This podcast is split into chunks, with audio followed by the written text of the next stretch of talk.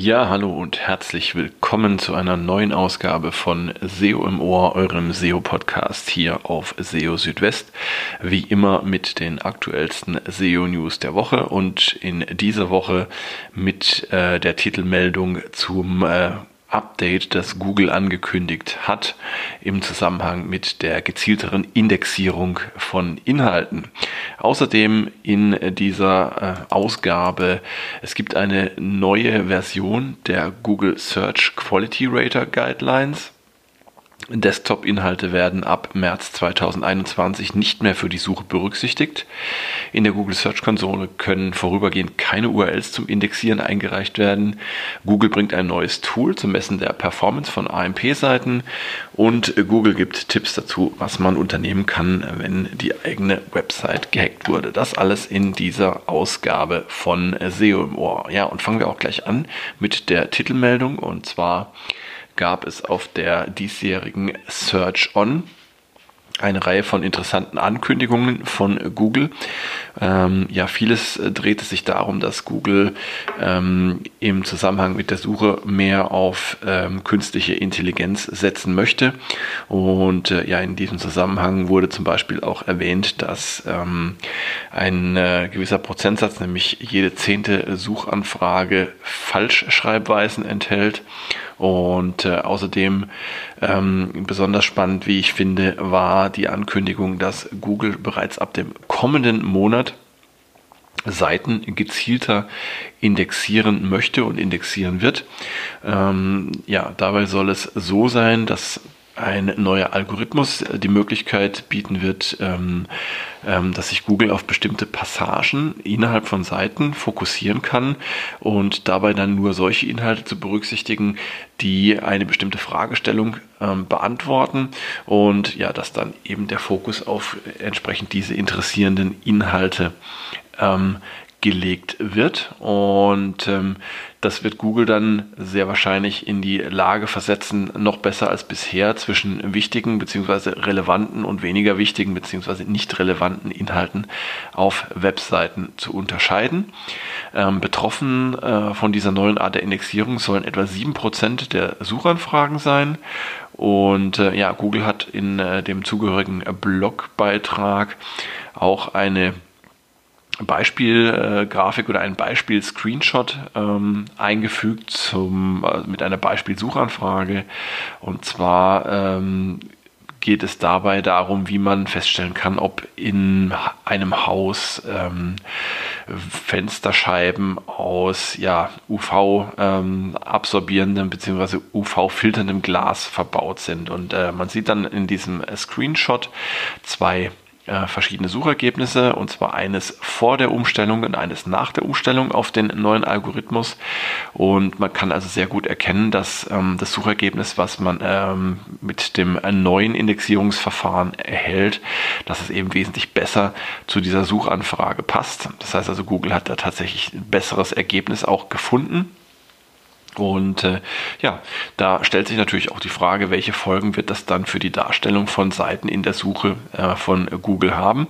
Zunächst einmal kann man natürlich davon ausgehen, dass eben Google besser in der Lage sein wird, ähm, inhaltlich passende Seiten ähm, zu erkennen. Das heißt also, dass ähm, sehr wahrscheinlich die Qualität der Suchergebnisse dadurch ähm, steigen wird, dass dann auch die Auswahl der Seiten, die für Suchergebnisse verwendet werden, dann eine etwas anderes sein wird als vielleicht noch äh, bisher. Und äh, Google wird jetzt einfach auch noch strenger werden, wenn es um den Informationsgehalt ähm, von Inhalten geht. Davon gehe ich einfach mal aus. Und zwar ähm, und es ist jetzt auch durchaus vorstellbar, dass ähm, manche ähm, Webseiten jetzt zukünftig für deutlich weniger Keywords in den Suchergebnissen erscheinen werden. Andere Seiten werden dafür dann entsprechend profitieren. Ähm, in einem Bericht auf Search Engine Land ähm, steht dann auch noch etwas ähm, zum Thema teilweise Indexierung, ja, nein, ähm, weil das war ja auch etwas, was ähm, ganz zu Beginn dieser Meldung ähm, vermutet wurde, dass Google also tatsächlich Seiten nur noch teilweise indexiert. Ähm, das ist aber sehr wahrscheinlich nicht der Fall, zumindest wird in diesem Bericht auf Search Engine Land darüber geschrieben, dass Google auch weiterhin Webseiten äh, komplett zukünftig indexieren wird. Ähm, Es kann aber durchaus äh, Änderungen geben, auch wenn es um die Rankings geht. Möglich ist auch, dass zum Beispiel Überschriften eine größere Bedeutung äh, erhalten, ähm, weil sie einfach auch äh, ein ähm, sehr ja, ähm, probates Mittel sind, um die Bedeutung von Absätzen hervorzuheben, auch gegenüber Google. Und das könnte der ganzen Sache dann ähm, entsprechend auch nochmal behilflich sein. Das ist jetzt aber nur meine persönliche Vermutung. Man wird sehen, welche Änderungen sich ergeben werden und ähm, ja, vielleicht ähm, ist es dann auch sinnvoll, einfach einmal ein bisschen auszuprobieren, welche Änderungen da den besten Effekt haben. Auf jeden Fall spannend. Nächsten Monat soll es schon soweit sein und ja, lassen wir uns mal überraschen, welche Auswirkungen es dann tatsächlich auf die Suchergebnisse geben wird. Mm, ja, spannend auch, dass es in dieser Woche endlich mal wieder eine neue Version der Google Search Quality Rater Guidelines gegeben hat, die Google-Richtlinie für Qualitätstester. Das ist ein Dokument, das ähm, Google ähm, denjenigen Personen vorlegt, die ähm, Suchergebnisse bewerten sollen. Google ähm, beschäftigt ja eine ähm, ja, beschäftigt oder äh, beauftragt, muss man vielmehr sagen, ähm, eine Reihe von Qualitätstestern und Qualitätstesterinnen, die ja in regelmäßigen Abständen immer mal wieder ähm, die Suchergebnisse bewerten sollen und dabei werden zum Beispiel Änderungen an äh, den Suchergebnissen getestet, ähm, algorithmische Änderungen können damit getestet werden und so weiter. Und ja, diese Richtlinien, die enthalten entsprechend ähm, ja, Beispiele, ähm, wie bewertet werden soll, ähm, zeigen auf, welche Suchergebnisse und welche Webseiten, die dahinter stehen, als hochwertig angesehen werden sollen und welche nicht. Und ähm, auch für Webmaster ist äh, dieses Dokument eine sehr wertvolle Quelle, weil sich da, daraus natürlich auch äh, ein bisschen ähm, ablesen lässt, was äh, Google als hochwertig betrachtet und was eben nicht. Und die letzte Version dieser Search Quality Rater Guidelines die stammte vom Dezember 2019 und jetzt, ähm, ja, fast ein Jahr später gibt es nun also eine neue Version. Ähm, besonders praktisch an dieser neuen Version ist, dass es jetzt auch ein Changelog gibt, also eine Übersicht der Änderungen, die es in den letzten Versionen gab. Da kann man sich einen schönen Überblick darüber verschaffen, was tatsächlich angepasst wurde. Ähm, so ist zum Beispiel das Kapitel The Role of ähm, Examples in these Guidelines hinzugekommen. Ähm, damit wird die Bedeutung der Beispiele in diesem Dokument betont. Ebenfalls neu ist das Kapitel The Relationship between Page Quality and Needs Met, also ähm, einfach auch hier nochmal etwas genauere Angaben dazu, wie ähm, tatsächlich die Bewertung ähm, und der Zusammenhang der Seitenqualität und der Bewertung stattfinden soll. Dann, äh, wie bereits gesagt, ist es ähm, im Anhang dieses Changelog neu hinzugekommen. Ähm, es gibt jetzt auch einen Hinweis in dem Dokument, dass die Bewertungen der Qualitätstester keinen direkten Einfluss auf die Rankings nehmen. Das hat zwar Google schon des Öfteren betont, aber Jetzt steht es eben auch explizit in diesem Dokument. Es wurde auch noch ein Hinweis ergänzt, ähm, dass ein äh, Special Content Results Blog äh, Links zu Landingpages haben kann und das wurden erklärende Beispiele hinzugefügt. Die Anleitung zum Bewerten von Seiten äh, mit Warnungen vor Malware wurde aktualisiert und auch die Anweisung, wann das äh, Did Not Load Flag gesetzt werden soll. Ähm, auch hier äh, gibt es dann auch eine Reihe von illustrativen Beispielen. Ja, und dann wurde auch die Reihenfolge der Abschnitte zu Rating Flag sowie zur Beziehung zwischen Seitenqualität und Needs Met geändert, um die Verständlichkeit zu verbessern. Ähm, eine etwas, ja, äh, wahrscheinlich äh, die spannendste Änderung ist, dass äh, in dem Abschnitt Rating, Dictionary and Encyclopedia Results for Different Queries ähm, ein neuer Abschnitt hinzugefügt wurde, der ähm, die Bewertung von Ergebnissen aus Wörterbüchern und ähm, ja, Enzyklopädien äh, beschreibt. Und das unterstreicht gleichzeitig auch, wie wichtig es ist für eine Bewertung, die äh, Nutzerintention und die Suchanfragen zu verstehen. Ähm, entsprechende Beispiele gibt es dort auch. Und es gab auch noch kleinere Änderungen ähm, hinsichtlich einiger Beispiele äh, sowie Formulierungen. Ähm, es wurde an bestimmten Stellen die Sprache vereinfacht und es wurden auch Schreibfehler korrigiert. Genau. Und ähm, Eine tabellarische Übersicht der Änderungen der letzten Versionen ähm, findet ihr auch im entsprechenden Beitrag hier auf SEO Südwest.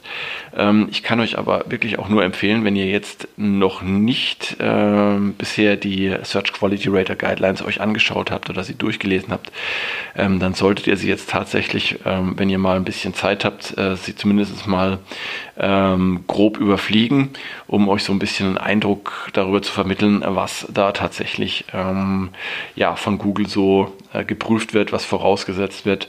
Ähm, da kriegt man schon ein ganz gutes Gefühl dafür, worauf es dann tatsächlich auf Websites ankommt. Machen wir weiter mit der nächsten Meldung und zwar ähm, geht es jetzt um ja, Mobile First und äh, bekanntlich äh, findet ja derzeit noch die Umstellung ähm, statt auf Mobile First Indexierung. Die äh, soll dann äh, bis März des kommenden Jahres auch abgeschlossen sein und in diesem Zusammenhang ähm, gab es jetzt auch noch mal einen Hinweis von Google und zwar ähm, wird nochmal ähm, ja, unterstrichen, dass Inhalte, die nach März 2021 nicht auf Mobilgeräten erscheinen, äh, die also praktisch nur in der Desktop-Darstellung zu sehen sind, dass diese Inhalte dann äh, von Google nicht mehr indexiert werden. Und äh, ich füge hinzu, dass Inhalte, die ja bereits indexiert wurden und die eben auf Mobilgeräten ähm, nicht zu sehen sind, dass die dann auch wieder aus dem Index ähm, rausfallen können. Wohlgemerkt äh, betrifft das äh, Seiten, die dann äh, bis März 2021 auf Mobile First umgestellt werden. Äh, Seiten, die bereits jetzt Mobile First sind, äh, für die äh, gilt das natürlich jetzt schon. Und ähm, ja, ihr müsst also tatsächlich darauf achten, dann, ähm, wenn eure Website dann Mobile First ist, dass ihr dann alle wichtigen Inhalte tatsächlich ähm, auch auf Mobilgeräten anzeigt. Das betrifft auch Kommentare, strukturierte Daten, Bilder, Bilder, Videos, Metadaten und so weiter und so fort. Ähm, also äh, will sagen, die mobile Version eurer Website sollte zukünftig euer, ja, euer äh, erstes Augenmerk haben und ähm, ihr solltet also immer erst diese Version prüfen, ähm, wenn es zumindest äh, um Google geht. Und ähm, ja, also das nochmal als Hinweis äh, zur Vorbereitung auf den März.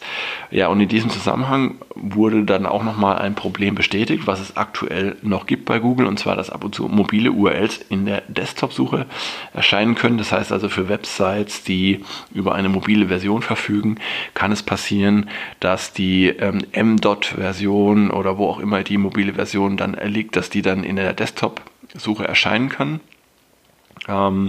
Und die Wahrscheinlichkeit, dass das passiert, ist besonders hoch, wenn es ähm, href-Lang-Verweise gibt.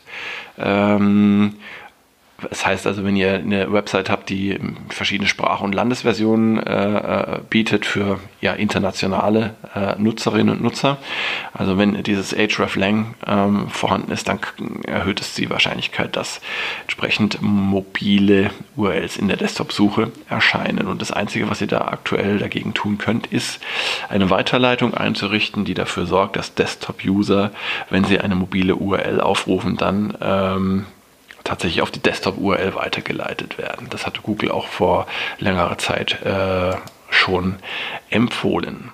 Ja, und ähm, die Google Search Konsole, die hat aktuell tatsächlich, ähm, ja, möchte sagen, ein Problem, beziehungsweise Google hat eine wichtige Funktion der Google Search Konsole derzeit abgeklemmt, und zwar die Funktion zum Einreichen von URLs zum Indexieren. Ähm, in der Google Search Konsole gibt es ja das ähm, URL Inspection Tool, also ähm, dieses ähm, Eingabefenster im oberen Bereich. Da könnt ihr dann URLs eingeben und von Google prüfen lassen. Und ähm, ja, nach, anschließend, nach, nach der Prüfung anschließend könnt ihr die URL, sofern sie noch nicht indexiert ist, auch zum Indexieren einreichen. Das haben ähm, viele äh, Webmaster gerne dazu genutzt, um URLs einzureichen, die ja von Google so auf dem normalen Weg längere Zeit nicht ähm, indexiert wurden. Ja, und genau dieser Weg ist jetzt zumindest mal für die nächsten paar Wochen versperrt. Ähm, Google hat geschrieben, äh, dass äh, ja aufgrund von Anpassungen der Infrastruktur, wie es heißt, eben diese Funktion tatsächlich ähm, jetzt äh, für ein paar Wochen nicht zur Verfügung steht. Google schreibt aber auch, dass Inhalte weiterhin über die bekannten Wege äh, gefunden und indexiert werden von äh, Google. Das wird für diejenigen kein Trost sein, äh, bei denen das eben über die normalen Wege, sprich Crawlen oder Abruf von der XML-Sitemap, ähm, über die Wege es eben nicht funktioniert. Ähm, dementsprechend gab es auch schon einige ungeduldige Nachfragen diesbezüglich. Aber ähm, da wird man wohl noch zwei Wochen warten müssen. Und ähm, Hinweis für all diejenigen, die jetzt glauben, man könne die Google Indexing API verwenden als Alternative. Das funktioniert leider nicht, beziehungsweise die Indexing API ist nur für Inhalte vom Typ Job Posting oder Broadcast Event ähm, geeignet, die in ein Video-Object eingebettet sind. Alle anderen Inhalte werden von der Indexing API ignoriert. Insofern ist das leider keine brauchbare Alternative. Ja, ein schönes neues Tool gibt es auch von Google und zwar für all diejenigen unter euch, die ja ähm, ihre Website auch als AMP-Version oder AMP-Version anbieten. Da gibt es jetzt den ähm, AMP Page Experience Guide. Das Ganze ist ein Tool, das funktioniert im Grunde so wie Google Page Speed Insights. Äh, man kann da einfach eine URL, in dem Fall die URL von der AMP-Seite, äh, reinpasten und das Tool misst dann ähm, die Performance. Und ja, das Erstaunliche ist, ähm, wer glaubt, dass AMP-Seiten automatisch schnell sind, der sieht sich da schnell getäuscht, denn äh, wenn AMP-Seiten ganz normal vom Webserver ausgeliefert äh, werden, auf denen auch die normale Website liegt, dann können die tatsächlich auch langsam sein und sogar ähm, die äh, Mindestwerte von den Google Core Web Vitals nicht erreichen. Warum ist das wichtig? Die Google Core Web Vitals werden im nächsten Jahr im Zusammenhang mit dem angekündigten Page Experience Update ein Ranking-Faktor. Jetzt ist es natürlich ein Vorteil, wenn man eine AMP-Seite hat, denn äh, wenn äh, das der Fall ist, dann nutzt Google die AMP-Seite, um die Core Web Vitals für, äh, zu bestimmen.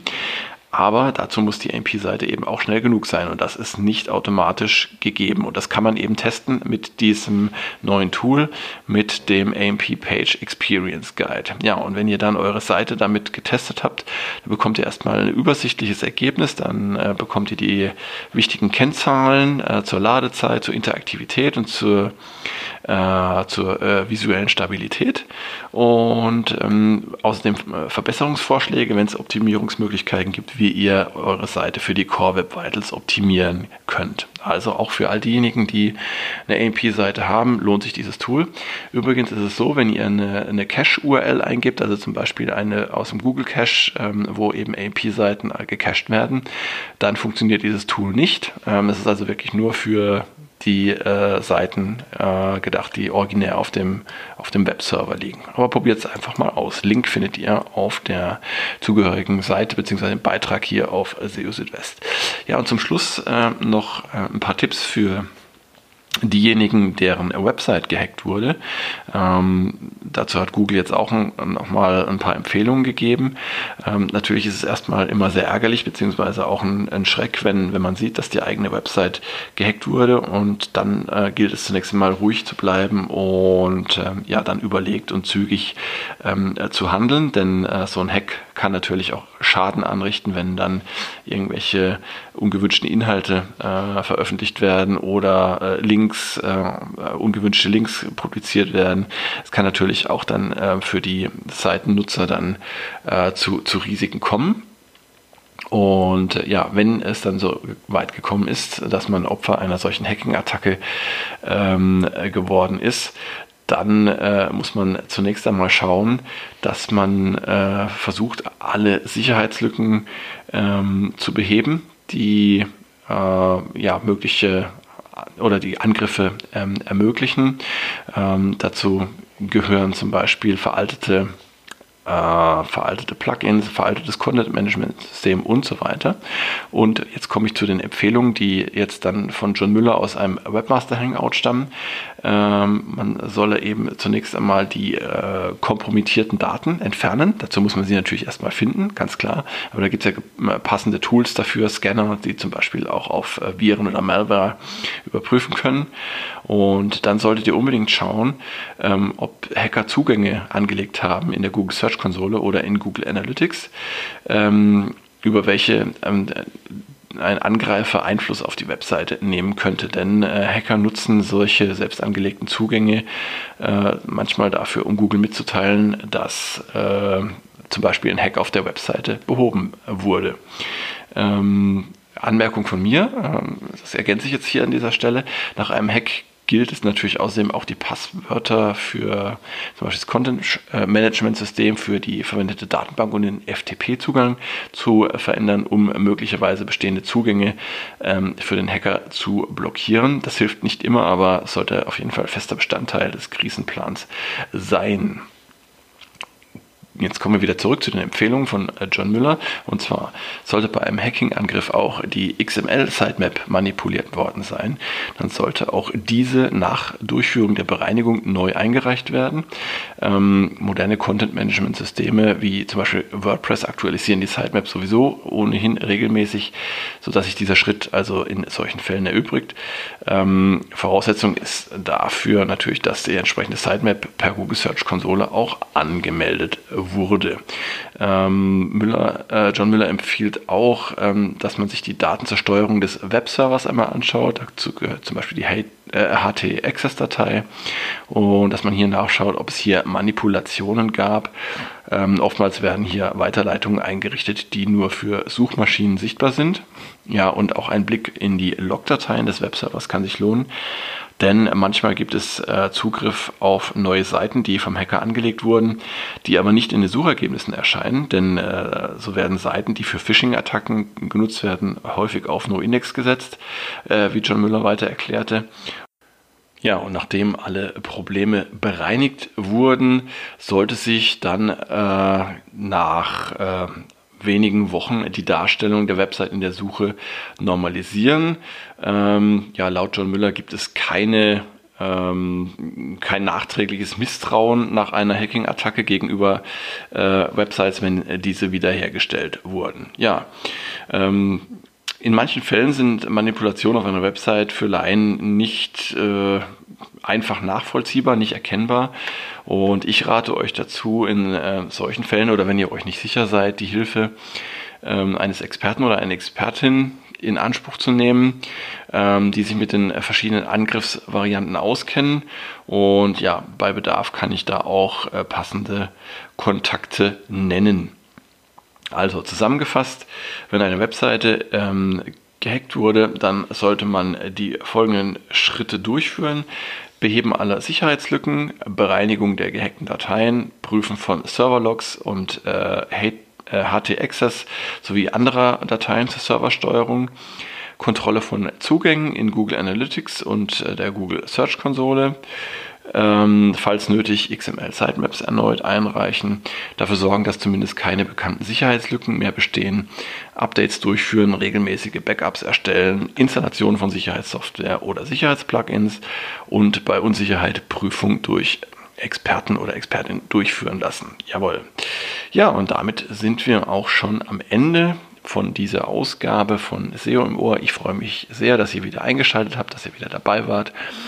Und ja, jetzt wünsche ich euch erstmal ein schönes Wochenende beziehungsweise eine schöne Woche, je nachdem, wann ihr das hier gerade hört. Und ja, am nächsten Wochenende gibt es dann eine neue Ausgabe von SEO im Ohr und bis dahin natürlich auch täglich die aktuellsten SEO-News hier auf SEO Südwest. Schaut also gerne vorbei.